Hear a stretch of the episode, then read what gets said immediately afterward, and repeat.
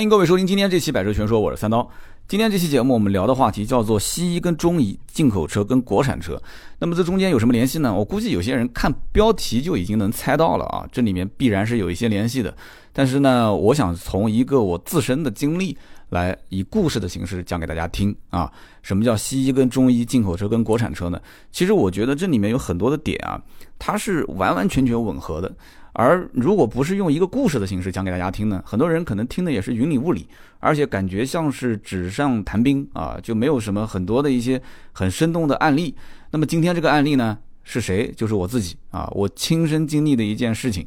我告诉你们啊，在西医跟中医方面，其实你要问我说信哪一个，我其实现在啊，说实话是哪个都不信了。反正能治好那就是信，治不好的你说你信他有什么用呢？那有人讲说，刀哥你得了什么病呢？怎么就一上来就说治不好，听得挺挺吓人的啊？其实也没有什么特别严重的事情，就是咳嗽，就是慢性咽炎。那么也去看了南京这边的鼓楼医院啊、省人民、省中医、京区总院这些，我们也都去了还明基医院离我们家比较近。上海的复旦眼耳鼻喉，这个都是国家排名都是前三的医院啊，就是在就治疗专项的这个眼耳鼻喉这一块排名非常靠前，也去看了。但是呢。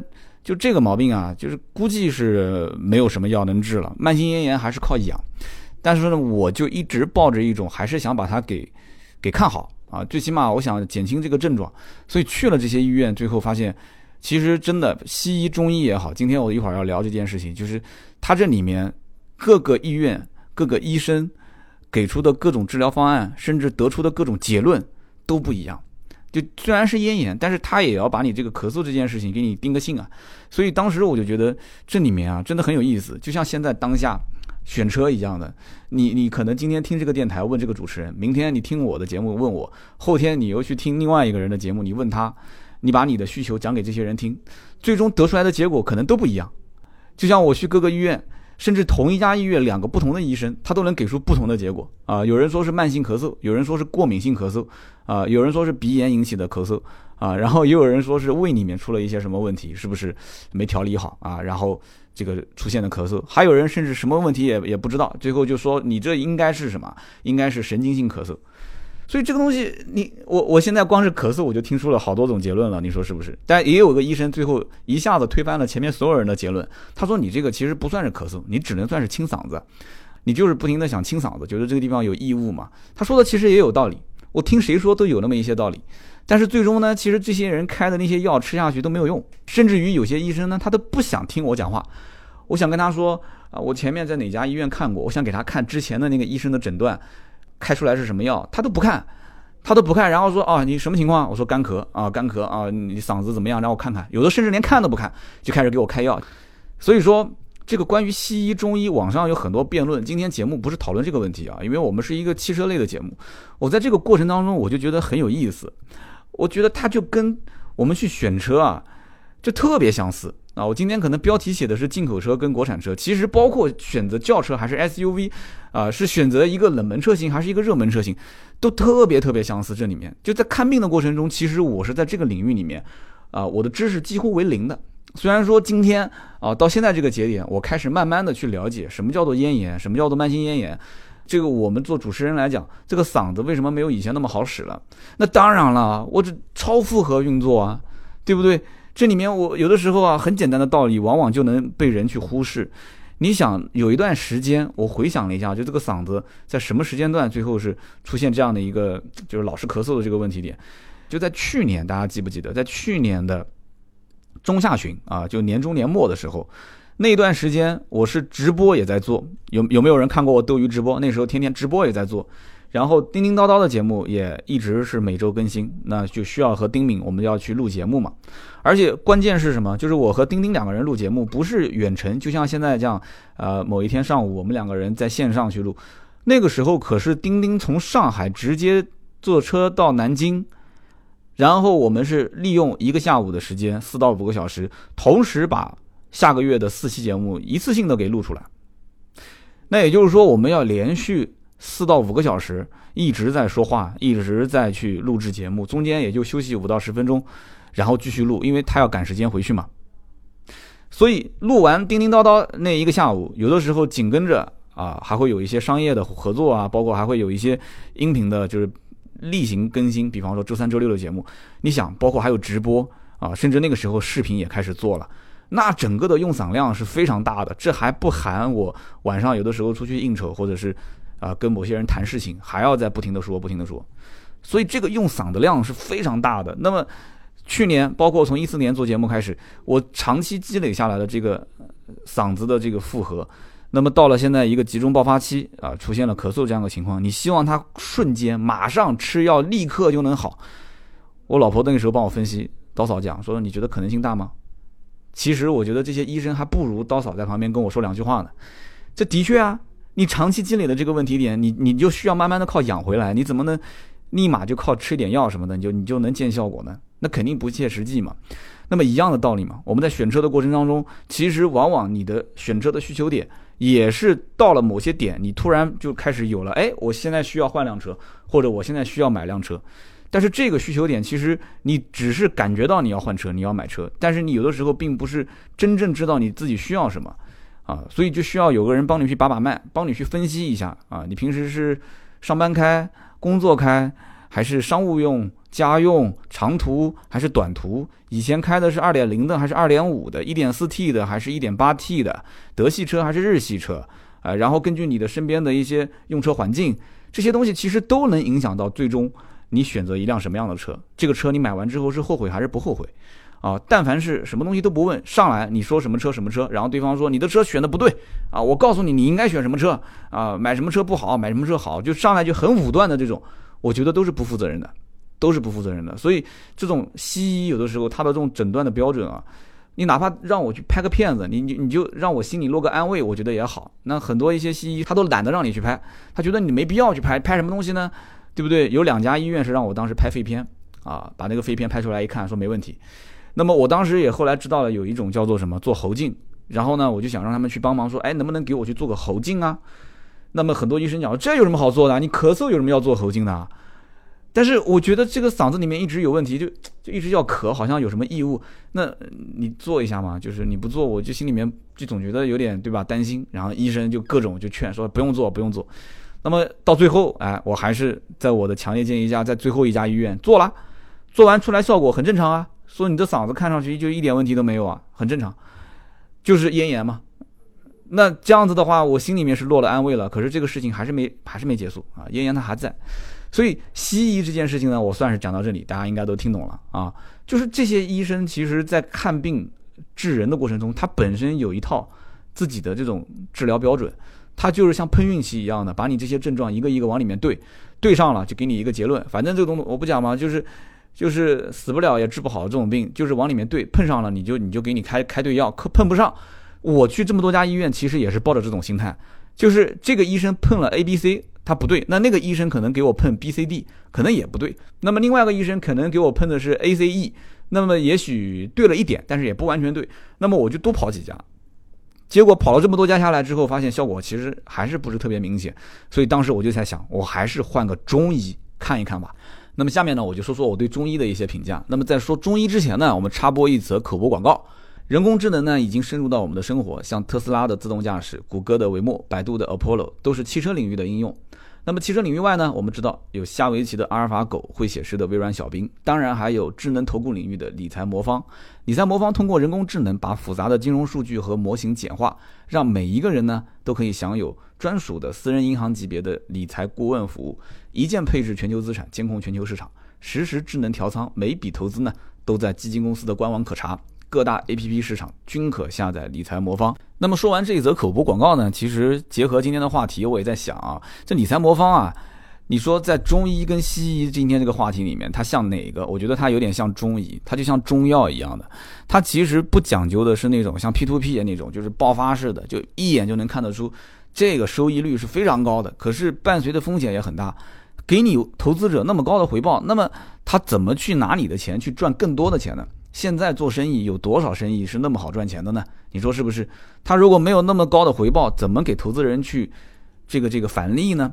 所以说，他这种以投资顾问的形式啊，然后让你长远的去看啊，把资金在这里面去沉淀下来，在基金公司的这个里面去慢慢的做长期的投资，我觉得就有点像吃中药 啊，慢慢的去调理。所以你看买车也好。哪怕投资也好，包括今天我们聊的中医西医，就是看病也好，其实这里面很多道理是相通的，就关键看你是不是要要求它是一针见血啊，一针见效的这种感觉，或者说你是希望像吃中药是中医讲究的那种，就是去调养，甚至你还没有生病之前，你先调养出一个比较好的状态。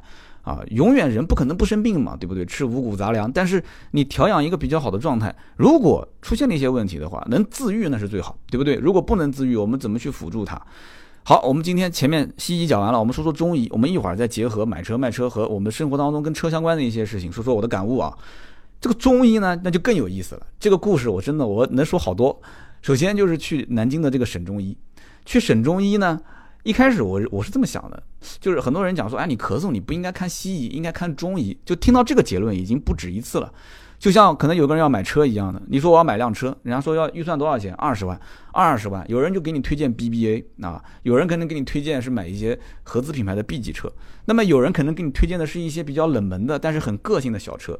其实这些呢，它都是什么？它都是没有根据你的真正的自身的需求点，他只知道你有二十万。他只从这一个点上给你推荐，啊，就像很多人只知道我咳嗽，但是我是真的咳嗽吗？并不是。那我是咽炎，那我到底是真的是咽炎的 慢性咽炎，还是还是某些这个受凉的引起的这种？所以是急性的还是怎么讲？就很多人他也不清楚，就知道啊，你咳嗽是吧？好，我就给你推荐。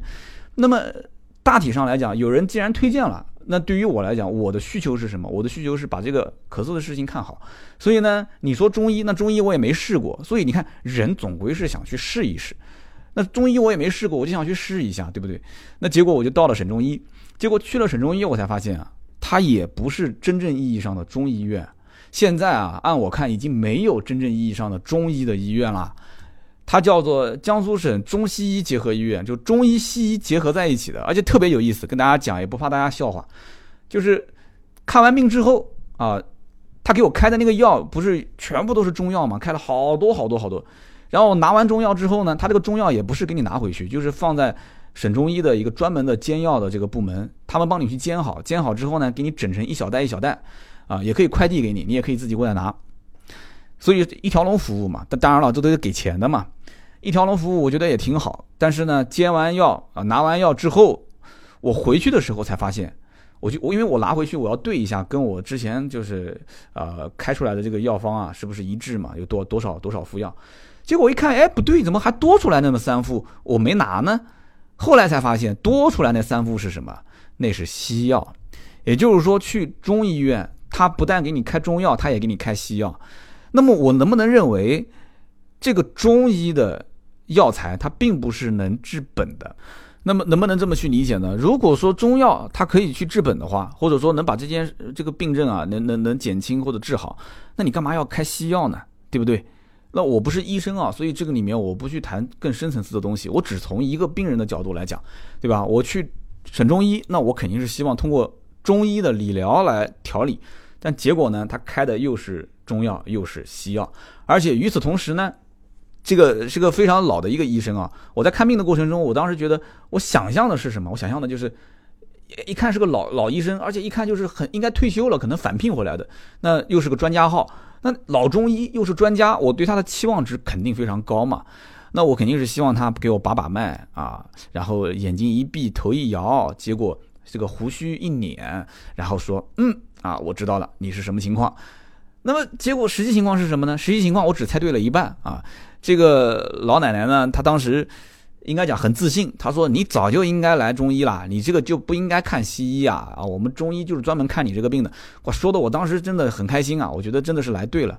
可是又感觉这种情况有点似曾相识啊！我当时去上海的复旦眼耳鼻喉的时候，那个医生好像也是这么说的啊，就是说你看我们全国排名，你看他没说排名第几啊，他就说你看我们是在全国有名的，对吧？你这个病再治不好，我们还开这个医院干什么呢？那么结果去了以后开的药给我吃，吃完之后你治好了吗？还不就那么回事嘛？啊，咽炎 应该是治不好的。所以呢，这个中医去了省中医之后，我就发现其实这里面啊没有那么玄乎啊。大家不要太把这些什么看病治疗这些东西啊当做一件啊就是特别玄乎的事情。那么包括后来有人讲说，在安徽的陆安啊有一个神医啊，这一讲估计很多老听友就知道我那期节目为什么聊陆安了。那期节目去陆安今天我们揭开了这个小秘密啊，就是去找那个神医的。那么去找那个神医，那个神医后来也给我开了中药啊，开了中药，开了多少钱呢？开了九百块钱的中药，九百多不便宜了啊！这个中药，中药你其实根本成本不高嘛，对不对？那么开回来之后，讲一个开玩笑的话啊，吃中药是一个很痛苦的过程，为什么呢？因为他的意思就是说你要忌口。那么之前的。在省中医的那个老老老医生老奶奶，她也没跟我提到忌口这件事情，但是后来这个神医就讲到忌口这件事情，而且我当时跟他说了省中医的那个故事之后呢，呃，这个六安的神医就讲说，现在这些医院里面的第一个中药材它不正宗啊，不正宗，他这个药是从山上自己采回来的啊，他说我这个肯定是不一样的。那么第二一个呢，就是很多的一些这种中医院啊，中医院的医生，他现在也是中医西化。啊，就他这一讲，我现在一想，确实也是就那么回事吧。那么我在想，那既然那神医都说出那么有道理的一些理论了，那我就去试试看吧。啊，九百块钱的药我拿回来吃，那么最后吃下来什么效果呢？该咳还是咳，该咳还是咳。而且我当时你说要忌口，我忌到什么程度啊？这个辣椒不能吃，冷的不能吃啊，过于刺激的不能吃，油炸的不能吃，荤肉所有的一点点带肉的都不能吃。那么那段时间还经常出差，出差的时候，刀嫂甚至于让我把这个药坛子给带上啊，把中药跟药坛子直接拎个行李箱过去。我说我我到人家酒店里面去去去煮这个中药，你觉得合适吗？啊，我刀嫂还跟我吵，说有什么不合适的？你给钱不就行了吗？或者你到旁边的某一个小饭店，让老板给你给你给你给你煎一下药。哇，当时我觉得真的真的人啊，还是少少去想那些太多的事情了，把自己身体调理好比较好。但是我最终还是没有带啊！回来以后，回来我在想，那没治好，可能不能怪神医，可能只能怪我中间就是陆陆续续断着在喝这个中药，特别苦那个中药。那么吃完这个中药还是没效果。其实说实话啊，这个东西就像我今天在做节目一样，就每次一做节目一说话，我语速也比较快，就是几十分钟不间断的在讲。那么这种对嗓子的一个刺激性是非常强的，所以你要是说让这个嗓子长期保持一个很好的状态也比较难啊，只能说慢慢来啊，慢慢来，平时少说话。所以呢，我们今天讲的这个关于中医跟西医，倒不是说哪个好哪个不好，两个我都去看了，也都没看好。但是回过头来想一想，我这个问题出在什么地方？就是嗓子这个问题上。嗓子这个问题，其实我也很清楚，我这种做节目天天都要讲话，对不对？几乎天天，而且是长时间的讲话。你说你把嗓子如果比作是一台车，任何东西都是一样的，你用多了你就得保养。但是在很长一段时间内，其实我对于这个嗓子并不是很注重的去保养。你们吃什么我吃什么，我吃饭饮食跟大家一样。你们可能在休息的时候我在说话，啊，你们在工作的时候我在说话，你们可能在这个反正就是不说话的时候我都在说话。那你想我的使用频率比你们高那么多。但是呢，我平时跟你们一样都不去保养嗓子，那怎么可能会不出问题呢？不就跟车一样吗？你不用车的时候我在用车，你用的车的时候我也在用车。你天天在市区道路开车的时候我也在开车，甚至于我还在一些比较恶劣的环境下去开车。啊，我天天开的都是一些烂泥地，都是一些搓衣板的路，都是一些坑坑洼洼的路。最后这个车子出毛病了，我现在开始吐槽，我说这车质量怎么这么不好啊？我开始找地方去修，对不对？我找 4S 店修也修不好，我找修理厂去修也修不好。那么你如果说你光修，你不去开它，那也可能它也能修得好。可是你今天修修完，明天又到那些烂泥地里、烂泥地恶劣的环境去开，那你说你指望这个车能好吗？对吧？我的嗓子不是可能生下来它就是一辆越野车啊。打个比喻啊，哪怕我的嗓子它就是一辆像越野车一样非常耐操，各种恶劣的环境都能克服的这样的一个车，哎，就算是这样的一辆越野车，那它也需要保养啊。也需要维修啊！你别光看那个越野车，天天，对吧？爬山过海的，好像特牛逼。但那些车牛逼过后呢？每一次越野完之后，他都要进修理厂，他要去维修啊，成本也不低呀，对不对？哪怕就是坏了个轮胎，他也要花个好几千去换。所以真的是这样子的。其实这个道理呢，大家都懂啊。这节目当中，现在可能年纪大了，就喜欢跟大家去聊一聊这里面很多身边的一些事情的感悟。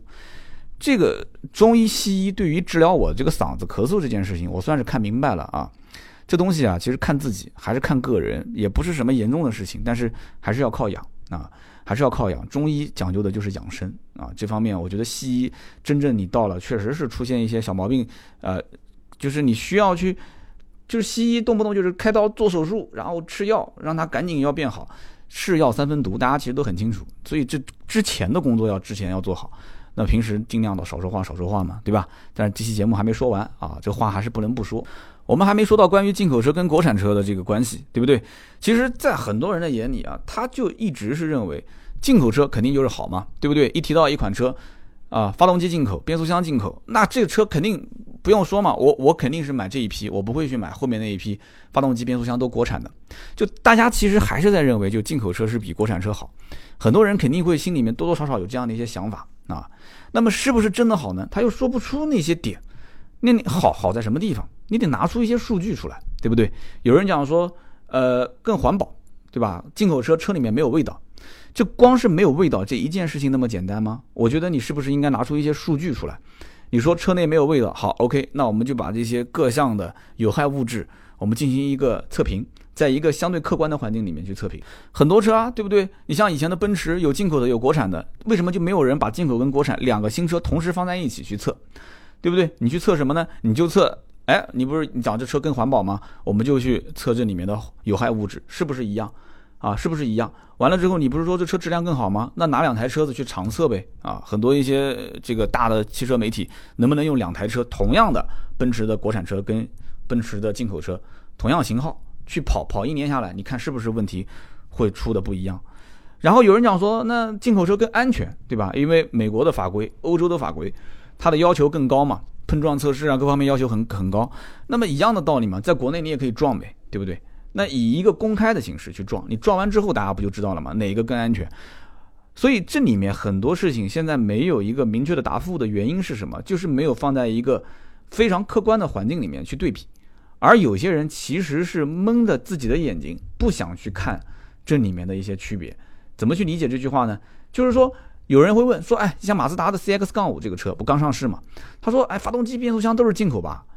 应该是进口的吧？我看论坛里面都这么讲，它肯定值得买，是不是？刀哥，你推不推荐？那你既然都这么说了，我还能怎么去去反驳你呢？对不对？可是我节目里面曾经也说过，啊，不要去迷恋说国内的某些自主品牌或者是啊合资车，说哪些配件用的都是进口的，这些东西呢有当然好，啊，但如果没有的话。我第一个不觉得说国内生产的东西比国外要差很多。第二个，国家有一个叫做《构成整车特征的汽车零部件进口管理办法》，啊，大家上网可以查一查，有这样的一个规定，叫《构成整车特征的汽车零部件进口管理办法》，它里面有一个叫“二加零”“零加五”以及“十一补缺”的这样的一个条例。有人说听得有点绕口，我给你解释一下，什么叫“二加零”呢？就是指两大总成部件。如果进口的话，我就认定你这台车就是整车进口，什么意思呢？发动机整车进口，底盘整车进口，啊，那我对于这两个核心的部件，你要整车进口，我就认为你是进口车，我就按照进口车整车征税，那就不得了了，对不对？进口车整车征税跟跟国产，那我国产有什么意义呢？我为什么要放在中国去生产？所以，发动机跟底盘这两个零部件，肯定是要在本土企业去本土化，只要这个车国产。不要多想啊！说什么整整个的进口发动机的零配件不可能。那么第二一点是什么？叫零加五。零加五原则是什么呢？就是说，如果啊发动机跟底盘都在国内生产，但是你五大总成，也就是变速箱、前桥、后桥、转向跟制动系统，其中有任意三项，你选择了进口，我也认定你是整车进口。有人讲说我变速箱是进口的，哎，有可能。但是你变速箱前桥、后桥、转向跟制动系统，你五样东西，你只要有三样东西是整个的进口的，对不起，你也是属于整车进口。所以你不要迷信这个东西，就就像就像我治疗咳嗽一样，你不要迷信说啊中医一定能治好。那么我不就是现身说法嘛，对不对？我去了这个省中医，结果发现是中西医结合医院，然后找了神医，神医给了我的这些处方，我吃完之后呢，效果也不是特别明显。当然了，这有一部分中医讲究随缘啊，可能缘分没到啊，没到缘分。那么这个马自达 CX 杠五，前段时间听友问我这个问题，我觉得也很相似，就是他肯定是希望发动机进口的，变速箱进口的，他总认为这个原装进口肯定好嘛。甚至有人讲说，我当时看见这个发动机在拆解的过程中，上面写着啊 Made in Japan，这你怎么解释？其实很容易解释嘛，在发动机的整个的机舱机舱里面，就是你你看的不是拆发动机，先讲清楚，你拆的是整个发动机舱啊。发动机舱里面有很多的零部件，就高包括我们刚刚讲的五大总成当中的这些啊，前桥啊、转向啊，包括制动系统。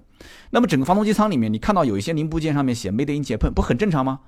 人家讲了，当中任意三项有进口，或者说你整车当中有一部分的进口配件，这个很正常。首先有从第三方采购的，啊，其次有一些车企，它在第一批量产的过程中，它可能有一些零配件的供应商，它供应不过来怎么办？从国外进口，这都很正常。但是进口零部件不得超过百分之六十，这个叫做十一补缺，这就是我刚刚讲的叫二加零零加五加上十一补缺啊，十一补缺就是最后一个条款，进口零部件不得超过百分之六十啊，你要整车的进口零部件超过百分之六十，那我也算你整车进口。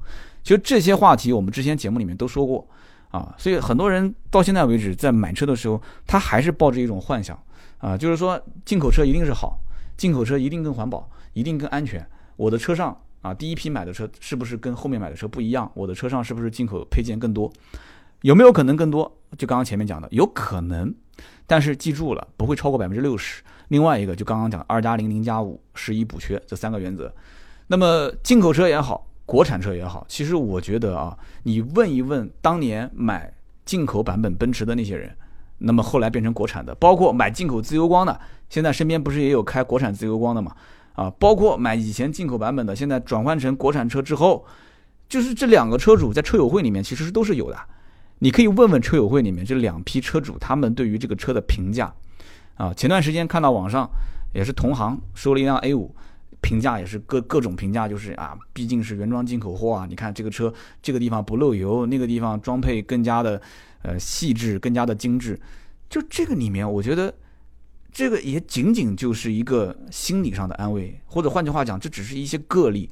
那我卖过那么多台奥迪，我的 A 五客户烧机油的现象比 A 四更多，而且我的 A 五客户当中啊，这个发动机盖盖板上面渗油的这种情况，包括啊车上的某一些地方限速方面、电子方面出现问题的也都有。换句话讲，我按概率来算，也不比奥迪 A 四的概率要小。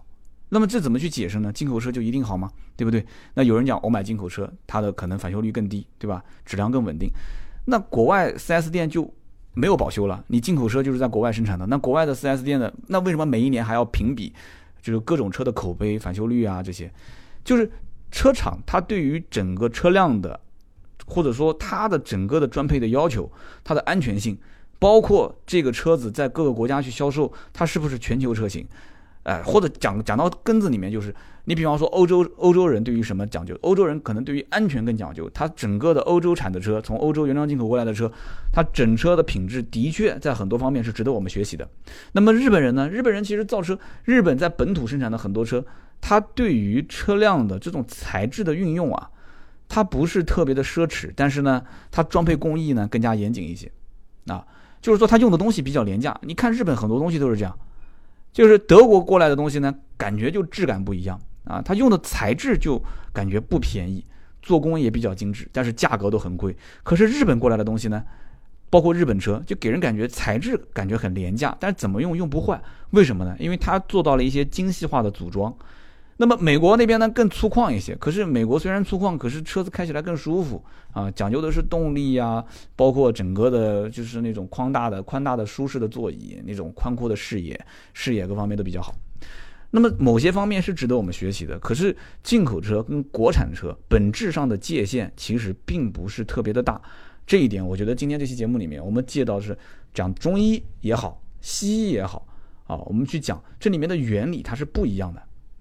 国外有很多值得我们学习的地方，包括零配件的供应体系啊，包括车辆的整个的品控的管理啊，日本的车企啊，欧洲的车企，美国的车企，它对于节能减排、对于环保的要求，我觉得都是值得学习的。可是不要去迷信它，就像我一样的，你迷信它，其实说白了是什么？是你对于某些方面你是有过度的渴望。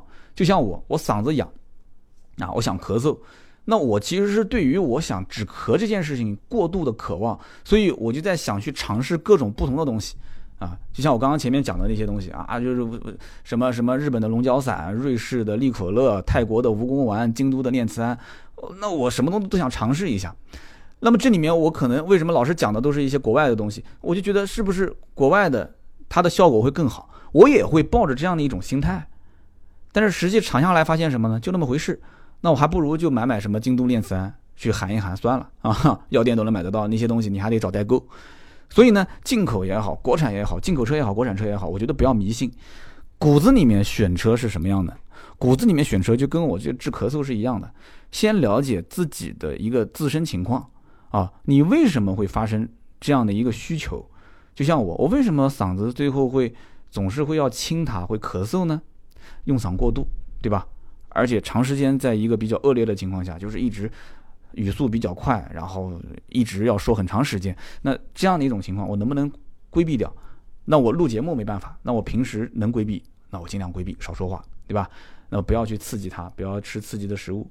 那么对于车子，你现在有这个需求，你要买，你是买进口车也好，国产车也好，是买三厢车也好，两厢车也好，你买越野车也好，还是买普通的 SUV，还是买啊旅行车，这些需求点得从你自身去分析啊，你要看清楚你这个需求是怎么出来的，你不是无缘无故开始要买车。对不对？你肯定是兜里面有点闲钱了，平时呢出行不方便了，你这可能是刚需，你这可能是增购，你也可能是改善型的，把之前的车子给卖掉，改善型的。你把自己的身上的情况看清楚之后，再去对应的去找国内的这些自主品牌也好，合资品牌也好，也不要迷信自主品牌跟合资品牌之间的区别，也不要迷信合资品牌跟纯进口车之间的区别。这就是我今天要讲的进口车跟国产车啊。中医跟西医这些还是要对症去治疗啊。那么对大家这种买车的需求来讲的话，对症去买到一个合适的车。如果你实在是找不到，那你就去多听。你比方说跟三刀去留言，三刀就像一个老中医一样的，三刀给你把把脉，你把你的需求讲给我听，我回馈给你。我也不一定百分之百就是能一针见效，你说是不是？那有可能你去听其他人的节目啊，然后再听谁谁谁的主持，然后完了你去问他，不就是这么回事吗？就像前段时间有个人在微博留言讲说，刀哥我一点都不喜欢你的节目啊，我觉得你的节目不好玩，我更喜欢听谁谁谁的节目。那刀哥你自己讲，你的节目跟别人的节目有什么区别？有什么区别呢？其实每个人去听我的节目，他自己会有自己的想法，对不对？有人觉得说刀哥的节目接地气，有人觉得刀哥哎有有干货，也有人觉得没干货，但是声音不错，也有人觉得说这个我都不喜欢，就是路过听一下，下次我也不会再听了。那么什么样的人都有，这就像什么？像图书馆，图书馆里面什么书都有，对不对？你说你天天都是这些武侠小说，有的人特别喜欢，但是有些人他就不喜欢看，他要看那种小清新的啊，有格调的这些书。但有格调的书也只是一部分人喜欢，还有一些人呢，学生他需要什么？他需要工具书、参考类的一些书籍。那一个图书馆如果面面俱到的话，那当然最好。可是我看来啊，在现在目前的国内的汽车媒体圈子里面。它就像是一个什么？就像是一个没有把图书放满的图书馆，啊，还是需要各种各样的一些角色去登台表演，给大家更多的一些帮助。那么我呢，就希望能成为其中的一本书，仅此而已。我也没有什么过多的需求，啊，或者说我就是其中一列书架。我这一列书架上的书，你可能会认为跟其他的那些图书馆其他书架上面陈列的书是不一样的，那就行了。有这么一部分人经常过来取两本去看一看，那不就 OK 了吗？